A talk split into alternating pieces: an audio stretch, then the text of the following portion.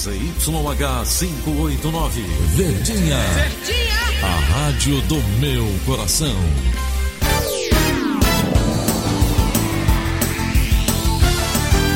Rádio Notícias, Verdes Mares, 810. Atenção, emissoras do interior, para o top de 5 segundos.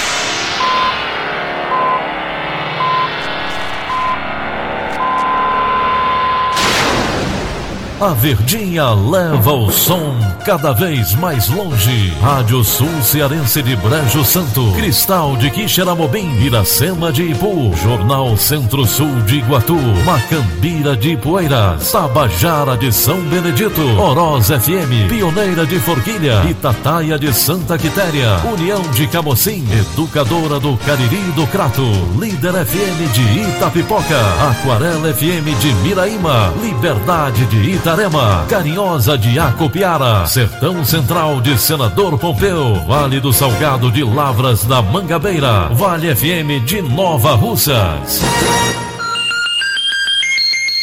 São 6 horas e 32 minutos. Muito bom dia. Hoje, quinta-feira, 19 de setembro de 2019.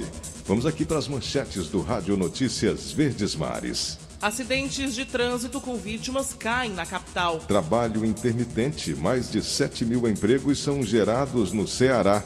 Família de Jamile diz que recebeu ameaças de suspeito. Justiça nega pedido de liminar do prefeito de Calcaia para barrar a CPI instaurada na Câmara de Vereadores. Estas e outras notícias em instantes. CYH 589. Verdes Mares AM. Rádio Notícias Verdes Mares.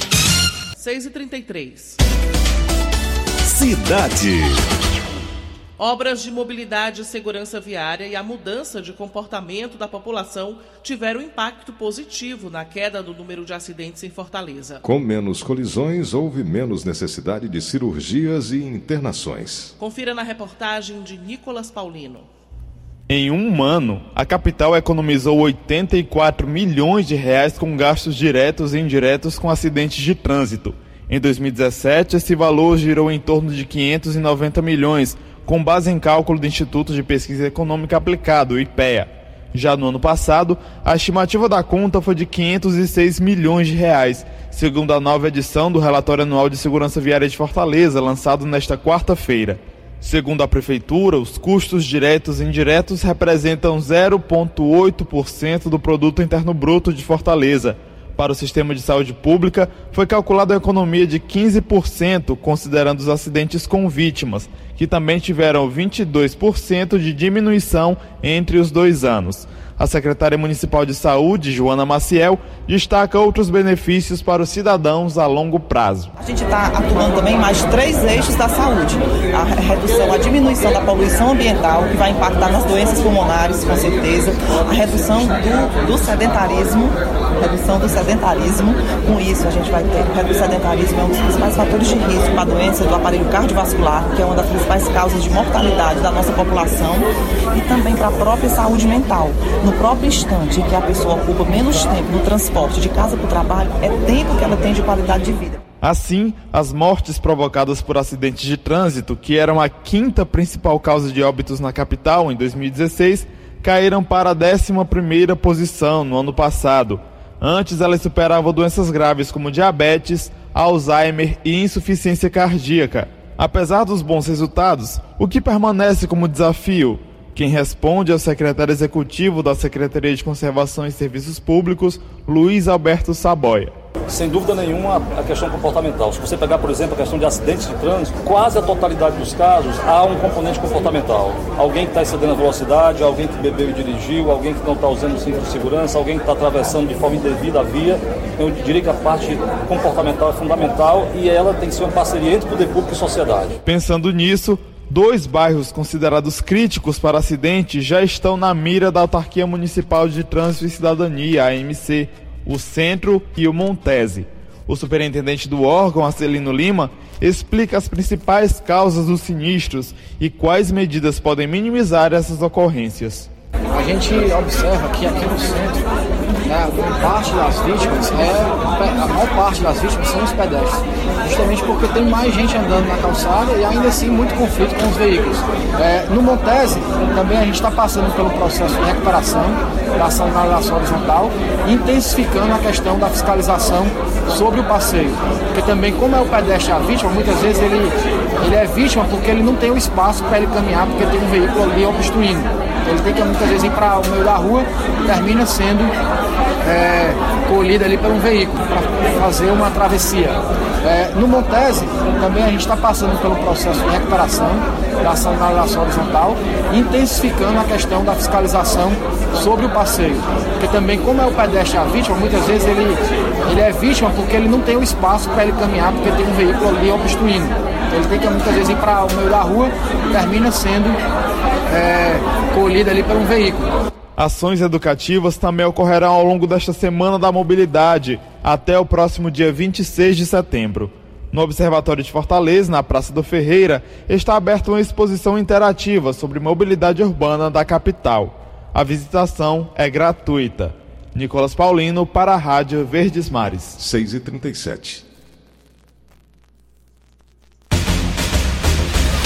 Polícia. Polícia. O fim trágico de uma empresária cearense continua a repercutir. Os dias passam e a pergunta: quem foi responsável pela morte de Jamile de Oliveira Correira? Permanece. A repórter Emanuela Campelo traz atualizações sobre o caso. A Polícia Civil continua a investigação sobre a morte da empresária Jamile de Oliveira. De acordo com as autoridades, até ontem, 27 pessoas já tinham sido ouvidas para prestar esclarecimentos a respeito da morte. A empresária morreu no dia 31 de agosto devido a um disparo de arma de fogo. O advogado Aldemir Pessoa Júnior, namorado de Jamile, é o principal suspeito pelo caso. Ontem, a mulher completaria 47 anos. Familiares e amigos participaram de uma missa e protestaram pedindo justiça para o caso. Instantes após a celebração, parentes de Jamile contaram ao Sistema Verdes Mares que vem recebendo constantes ameaças de pessoas ligadas a Aldemir. As intimidações teriam começado desde que o caso começou a repercutir na imprensa. A matéria completa está na edição de hoje do Diário do Nordeste. Emanuela Campelo para a Rádio Verdes Mares. Cinco pessoas suspeitas de participação no triplo homicídio que aconteceu em Maranguape, na região metropolitana de Fortaleza, no último final de semana foram capturadas. De acordo com o titular da Delegacia Metropolitana de Maranguape, Hugo Leonardo, entre os presos está um adolescente. O adolescente infrator, assim como os outros, eles é, fazem parte de uma organização criminosa aqui do Estado. E utilizando-se dessa cadeia da organização criminosa, eles é, é, planejaram e executaram o crime que foi mas teve essa, essa particularidade da, da questão deles serem todos de, de uma mesma facção e, e se utilizando disso para executar os três, as três vítimas. Né? Os celulares com o dinheiro foi encontrado na casa do, de um dos mandantes, que foi o Harlison, e as armas de fogo eh, foram encontradas na casa de uma pessoa que a gente não divulgou o nome por conta das investigações que ainda estão em andamento. A motivação eh, do delito foi por conta da vingança. A questão da facção criminosa criminosa envolvida é porque as pessoas que, que praticaram esse crime supostamente são ligadas à, à facção, mas o crime ele, ele não é de guerra de facção, ele foi um crime passional. Uma mulher de Cabo Verde de 28 anos foi presa pela Polícia Federal ao desembarcar com cocaína de forma líquida no Aeroporto Internacional de Pinto Martins. Vamos a mais informações com a Brenda Albuquerque.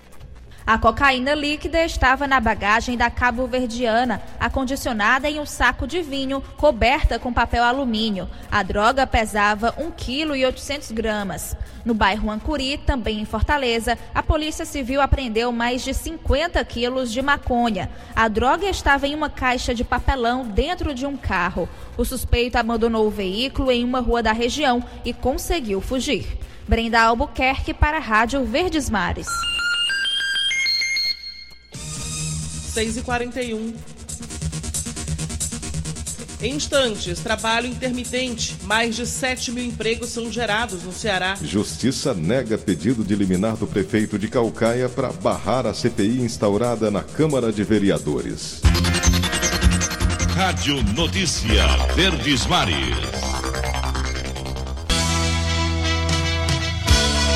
Rádio Notícia Verdes Mares. Estamos de volta e vamos direto à redação integrada do Sistema Verdes Mares, falar com a jornalista Bárbara Sena, que traz as últimas informações. Bom dia, Bárbara. Bom dia, Daniela. Olha só, uma operação da Polícia Civil está sendo feita agora, né, contra o crime organizado. É, os agentes estão cumprindo 27 mandados de prisão, busca e apreensão em Sobral durante a manhã desta quinta-feira. Essa operação começou por volta de 3 horas da manhã. Cerca de 100 agentes participam né, dessa operação. Os mandados estão sendo cumpridos contra suspeitos né, de integrarem uma organização criminosa envolvida em crimes como tráfico de drogas, homicídios, porte e posse ilegal de arma de fogo, além de receptação. Até agora, seis pessoas já foram presas, alguns celulares já foram apreendidos, os suspeitos e o material foram encaminhados para a Delegacia Regional de Sobral. À medida que forem prendendo mais pessoas, mais gente, a gente vai atualizando todos os nossos ouvintes uma operação conjunta entre a Polícia Rodoviária Federal, Polícia Federal e a Polícia Militar do Ceará apreendeu 62 quilos de uma substância análoga à cocaína.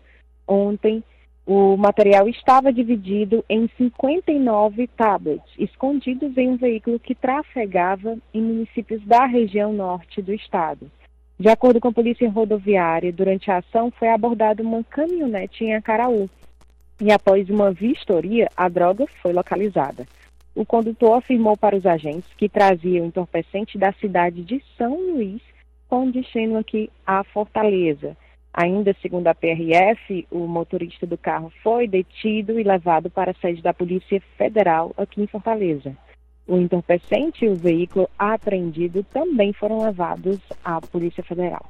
Na mesma operação, um outro carro foi apreendido pela Polícia Militar na cidade de Granja. Contudo, os detalhes dessa ocorrência ainda não foram repassados. Bárbara Sena, para a Rádio Verdes Mares. Agora 6h45. Economia.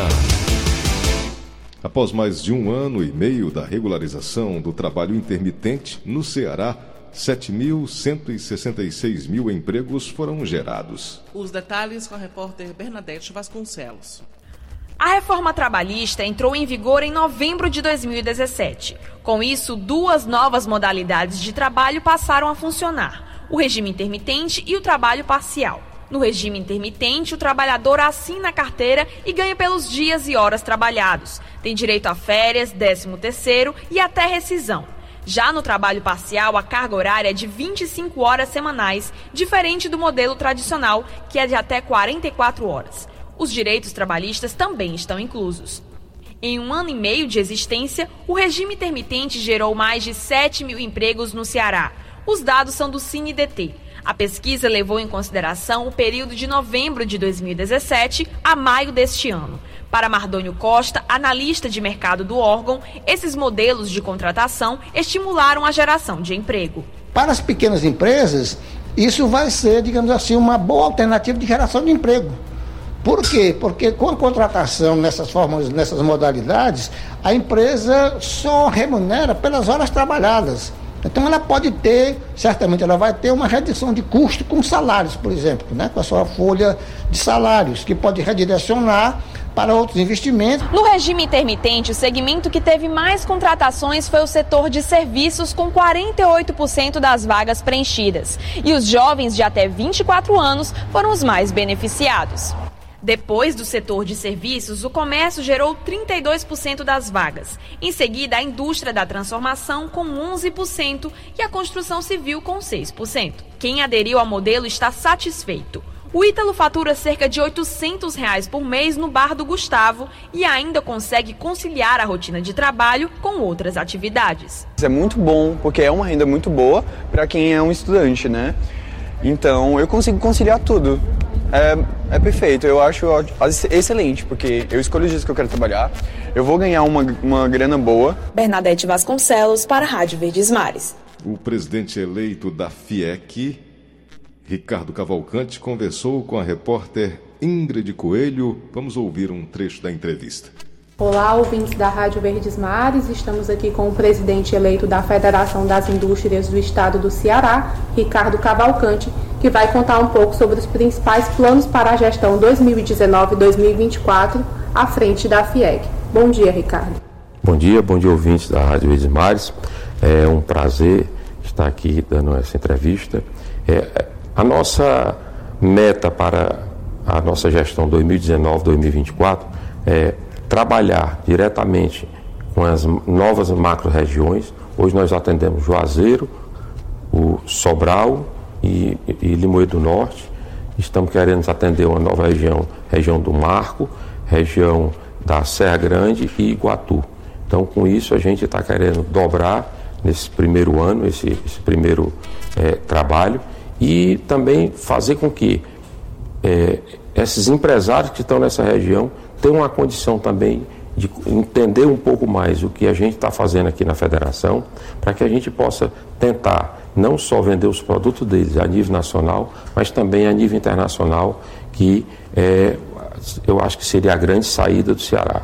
Então, a FIEC está à disposição aqui, exatamente montando uma estrutura dentro do Centro Internacional de Negócios, para atender tanto os atuais empresários, todos os industriais estão aqui, como também esses industriais que eu acabei de citar dessa região. Certo. Ricardo, se cogitou em algum tempo aí essa questão da desidratação do sistema S. Qual é o posicionamento da FIEC em relação a isso? Qual deve ser esse posicionamento nos próximos anos na nova gestão? A nossa posição é contra. Eu acho que o Sistema S faz um belíssimo trabalho em todo o estado do Ceará. É, o Sistema S por um todo não estou só falando pela FIEC agora, mas também como presidente do Conselho do SEBRAE, é, o Sistema S do Ceará, ele atende os 184 municípios, ele tem ações nos 184 municípios, iremos fazer muitas ações em conjunto, todas as entidades do Sistema S, e a importância para a gente é de sempre defender o Sistema S, porque somos nós que qualificamos as pessoas. Somos nós que qualificamos as pessoas que vão trabalhar na iniciativa privada. Hoje o setor é, o setor de emprego do Estado, juntando todas as federações, nós temos 1 milhão e 50 mil empregos. E essas pessoas todas foram qualificadas por esse sistema S. Então precisamos dialogar com o governo, que ele compreenda que a gente não é o problema, a gente é a solução para essa nova retomada de emprego, principalmente das pessoas que estão desempregadas. Muito obrigada, Ingrid Coelho, para a Rádio Verdes Mares. Termina hoje o segundo Congresso Cearense de Direito do Consumidor. Entre os destaques do debate, a presença de José Geraldo Filomeno, especialista em direito do consumidor. Quem conversou com ele foi a repórter Camila Marcelo. No mês que o Código de Defesa do Consumidor completa 29 anos, o coautor do texto, José Geraldo Filomeno, relembra a importância desta conquista de 1990. Ele colocou uma série de, de de, de, de, direitos do consumidor, como por exemplo, o direito de, de, acesso à justiça, o direito de ser tutelado coletivamente, o direito de ter acesso aos órgãos de administração pública, é, o direito do contrato que ele assina ser interpretado de maneira mais favorável a ele quando houver dúvida. Então, a, a inversão do ônus da prova, a responsabilidade civil objetiva, que é uma série de prerrogativas que o consumidor acabou é, ganhando com o Código Consumidor. Segundo ele, o texto continua atual mesmo com quase 30 anos de existência. O problema está na desinformação da sociedade e também na má qualidade no serviço das empresas. O que me parece que falta hoje é o melhor conhecimento, maior divulgação e as empresas se convencerem de uma vez por todas que o consumidor é a galinha dos ovos de ouro. Quer dizer, o consumidor que não é bem tratado, o consumidor que não é bem atendido, ele cai fora, ele não compra mais o produto. Não é? Ainda mais, e hoje eles precisam abrir o olho, porque hoje com as redes sociais, não é? É, os consumidores têm um poder enorme. Aqui é Camila Marcelo para a Rádio Verdes Mares. 6 e 52 As notícias de Brasília, a gente conversa agora ao vivo com Wilson Ibiapina. Muito bom dia para você, Ibiapina. Dia Ceará. Petistas na Câmara fizeram uma festa ontem, na Câmara dos Deputados, o Frank. A Mega Sena desta quarta-feira saiu para lá. Um bolão feito na liderança do partido, do PT, ganhou sozinho cerca de 120 milhões de reais. Os números sorteados foram 4, 11, 16, 22, 29 e 33. O grupo tem 49 pessoas. Tem deputados, assessores e funcionários. Cada um apostou 10 reais. Cada um vai ganhar cerca de 2 milhões e meio. Enquanto eles comemoravam lá na sala da liderança, no plenário aprovava o projeto que altera o fundo eleitoral. Entre os pontos que voltaram ao texto estão a autorização para usar recursos públicos para a construção de sede partidária, a, a contratação de advogados para defender filiados investigados e a anistia a multas eleitorais, além da volta do tempo de propaganda partidária no rádio e na televisão. O texto passou na véspera pelo Senado, onde foi bastante modificado, mas os deputados recuperaram boa parte dos pontos em sua forma original e as medidas seguem agora para a sanção presidencial. A lei da ficha limpa ficou mais frouxa, permitindo a posse de eleitos que tiveram a candidatura contestada após o registro na Justiça Eleitoral.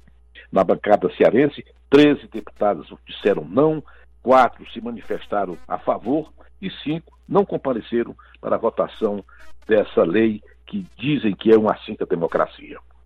E o futuro Procurador-Geral da República, é, Augusto Aras, vai ser sabatinado na Comissão de Constituição e Justiça do Senado no próximo dia 25. Ele continua visitando parlamentares, senadores. Ontem ele esteve com Renan Calheiros. Na mesma data, próxima quarta-feira, o grupo de senadores que defende a investigação do Judiciário decidiu convocar os brasileiros que apoiam esta pauta para um protesto na Praça dos Três Poderes. A ideia é que a população que já vem pedindo nas redes sociais que o Supremo Tribunal Federal seja investigado, aumente a pressão sobre o presidente do Senado, Davi Alcolumbre, que tem o poder de ler ou não esse pedido na Comissão Parlamentar de Inquérito, a famosa CPI da Lava Jato. Também, na próxima quarta-feira, dia 25, o ex-senador Romero Jucá será ouvido pelo juiz Luiz Antônio Bonar, sucessor de Sérgio Moro, lá em Curitiba. O ex-presidente do MDB é réu na Lava Jato por suspeita de receber propina da Galvão Engenharia em contratos firmados com a Transpecta subsidiária da Petrobras. A decisão do Comitê de Política Monetária do Banco Central de reduzir a taxa básica de juros, a Selic, de 6% para 5,5% ao ano foi festejada no Twitter pelo presidente Bolsonaro. O presidente destacou que os dois índices mais baixos da taxa foram atingidos em seu governo e acrescentou: a economia dando certo. Segundo o porta-voz da presidência, general Rego Barros, o discurso que Bolsonaro fará na ONU vai enfatizar políticas ambientais desenvolvidas pelo governo dele. O texto final deve ter como temas principais, além da defesa do meio ambiente, a defesa da soberania nacional e o compromisso com o combate à corrupção e com o fim de uma relação diplomática com viés ideológico. Ele vai apresentar, disse o porta-voz, o nosso país, ele vai apresentar o nosso país e suas potencialidades e desfazer essa ideia de Brasil versus meio ambiente. O presidente francês Emmanuel Macron pretende anunciar, com a participação da Guiana Francesa, um plano para a Amazônia. O porta-voz disse que o presidente Bolsonaro reitera que quem deve discutir as soluções da Amazônia são os países que possuem populações que vivenciam os desafios da região. O presidente Bolsonaro pretende manter distância do presidente da França durante sua permanência nas Nações Unidas. Wilson Ibiapina de Brasília para o Rádio Notícias Verdes Mares. A Justiça negou o pedido de liminar do prefeito de Calcaia para barrar a CPI instaurada na Câmara de Vereadores. A Comissão Parlamentar de Inquérito pretende apurar supostas irregularidades em licitações da gestão municipal. Flávio Roveri é quem traz as informações. A segunda vara civil de Calcaia negou o pedido de liminar do prefeito Naumi Amorim para tentar barrar as investigações. A alegação da prefeitura era de que a abertura de CPI não atendia a requisitos formais. A CPI segue. Foram escolhidos a presidente Emília Pessoa, do PSDB, e o relator Jorge Luiz, do PROS. Ambos são da oposição, que terá maioria de quatro vereadores a três. As investigações de supostas irregularidades em dispensas de licitação pela Prefeitura devem ser capitalizadas pelos opositores, faltando pouco mais de um ano para as eleições. E Calcaia não é o único município da região metropolitana de Fortaleza envolto em turbulências políticas atualmente. Em Maracanaú, a prisão do presidente da Câmara Municipal, há exatamente uma semana, esquentou o cenário, antecipando a disputa eleitoral do próximo ano. Carlos Alberto Gomes de Matos foi preso após investigações do Ministério Público e da Polícia Civil apontarem na Câmara um esquema de contratação de funcionários fantasmas, de apropriação de salários de assessores e de lavagem de dinheiro. Deputada do mesmo grupo político dele, Fernanda Pessoa comentou o caso. Como está em segredo de justiça, a gente não tem conhecimento realmente é, quais, o que é que realmente está sendo investigado. A gente sabe que é uma coisa somente da Câmara Municipal de Maracanaú, né? E a gente vai ter que aguardar eh, realmente o Ministério Público, né? Dizer que, o que realmente aconteceu na Câmara Municipal. Flávio Roveri para a Rádio Verdes Mares. Agora tem um comentário do Inácio Aguiar, editor de política aqui do Sistema Verdes Mares. Bom dia, amigos da Verdinha. A CPI criada lá na Câmara Municipal de Calcaia para investigar fatos da gestão do prefeito Naumi Amorim, do PSD, é a antecipação de um debate eleitoral que vai se intensificar, sem dúvida nenhuma, nos próximos meses. Ano que vem a população vai às urnas para escolher seus governantes municipais. E é do jogo político o embate entre oposição e situação em todos os níveis de poder. Aliás, para a população é bom que haja divergência e contraditório para que haja uma vigilância constante dos atos de quem está de plantão no poder. Mas não se pode perder de vista o que é dito na Constituição Federal e nunca é demais lembrar.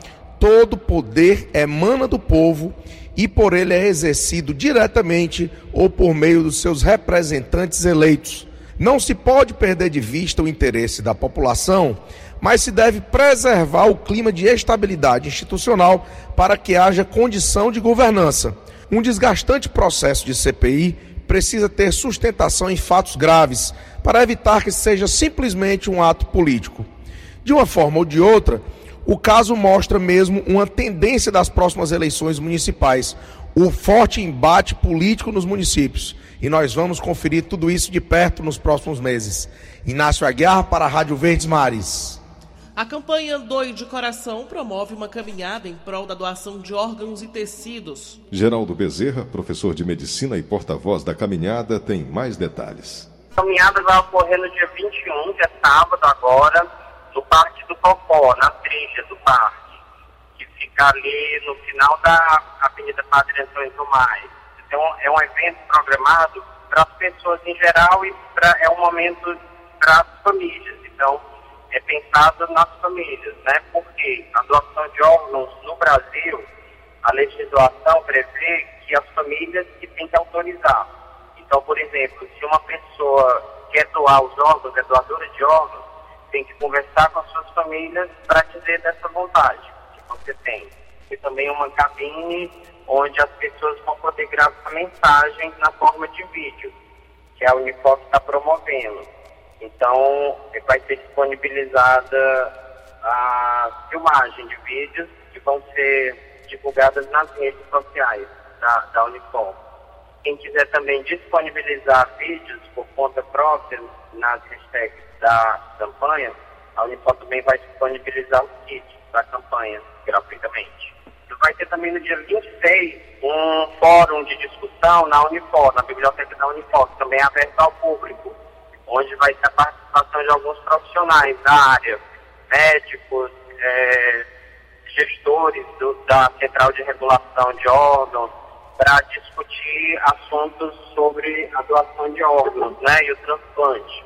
E no dia 27, que é o Dia Nacional da Doação de Órgãos, vai ter um evento na Praça do Terreiro, também para o público geral, onde vai ter a divulgação e a distribuição de material